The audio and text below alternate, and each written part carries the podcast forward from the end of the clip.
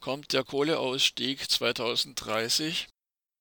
Wie steht es mit den Versprechungen der Ampelkoalition?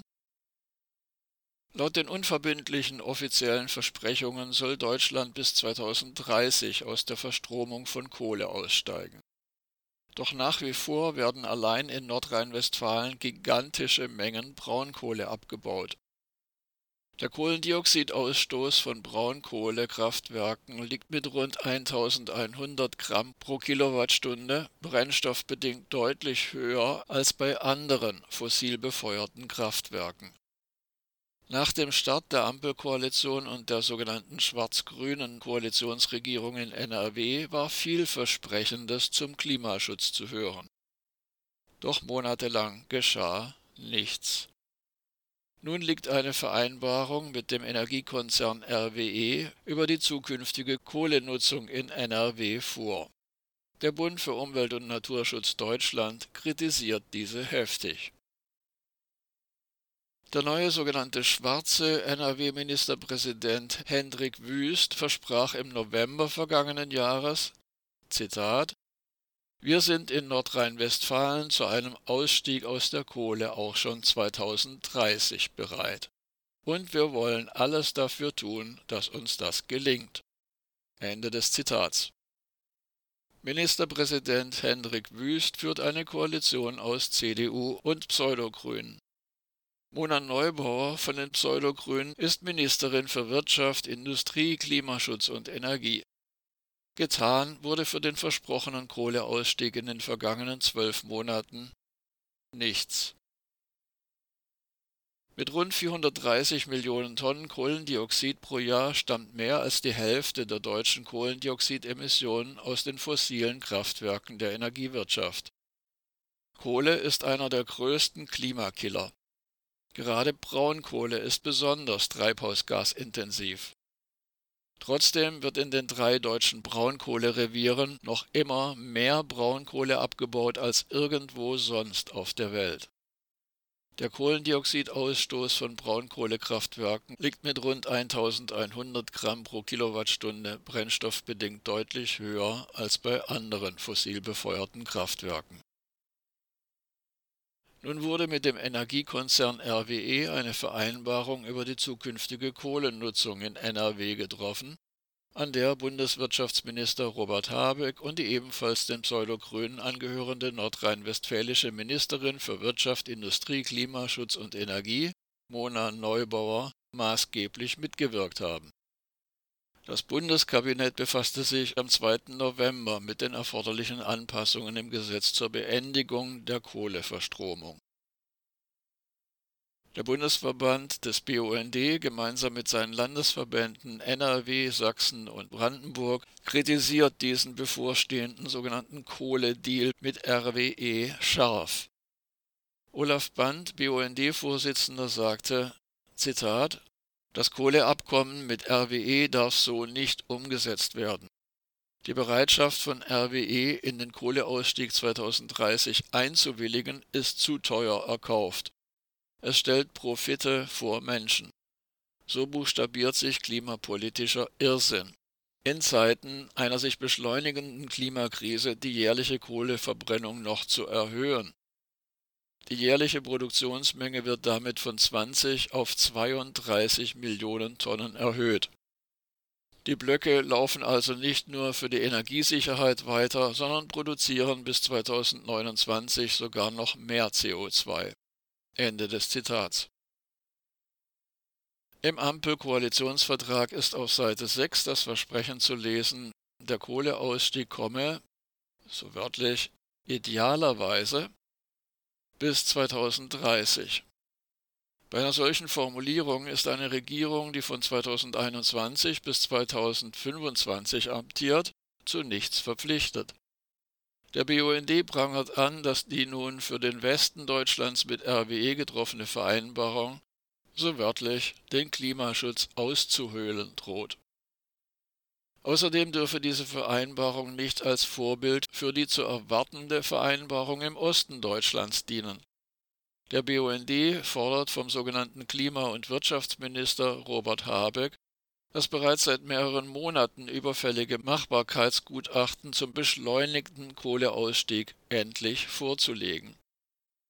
Im kommenden Jahr müsse das Kohleausstiegsgesetz einem deutschlandweiten Ausstiegspfad bis 2030 angepasst werden.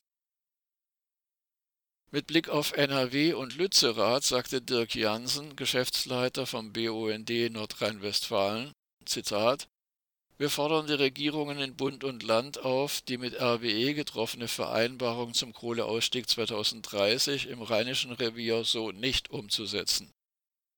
Wer die Förderung von weiteren 280 Millionen Tonnen des Klimakillers Braunkohle im Tagebau Garzweiler zulässt, verabschiedet sich von den Klimaschutzzielen und füllt nur die Kasse von RWE. Denn klar ist, die 1,5 Grad Linie verläuft vor Lützerath. Alles andere wäre eine schwere Hypothek für das Erreichen der Klimaschutzziele. Der Braunkohleabbau im Rheinland muss linear reduziert werden, wie von der Kohlekommission vorgesehen. Eine bergrechtliche Tagebauzulassung für die Jahre 2023 bis 2025 muss diese Vorgaben berücksichtigen.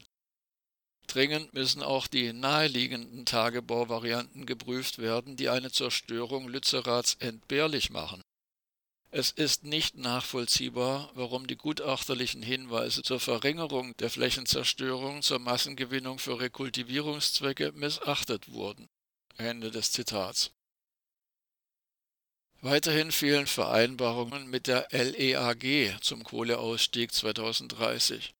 Axel Kruschardt, Landesgeschäftsführer BUND Brandenburg, fügt mit Blick auf die ostdeutschen Länder an, Zitat, das Bundesministerium für Wirtschaft und Klimaschutz hat bislang nicht explizit dargelegt, dass die Wiederinbetriebnahme der zwei Kraftwerksblöcke in Jenschwalde nötig ist, um eine kritische Energieversorgungslage abzuwenden. Für die angestrebte Sicherung der Energieversorgung kann die Wiederinbetriebnahme der Kohlekraftwerksblöcke sogar kontraproduktiv sein.